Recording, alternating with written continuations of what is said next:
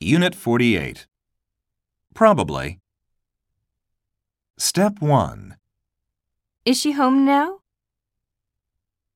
Is she at home now? Probably. Do you need any assistance? Probably not. Step 2. It probably won't rain.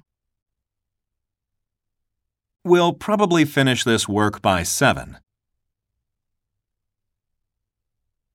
You are probably right. I probably lost my watch in the crowded train.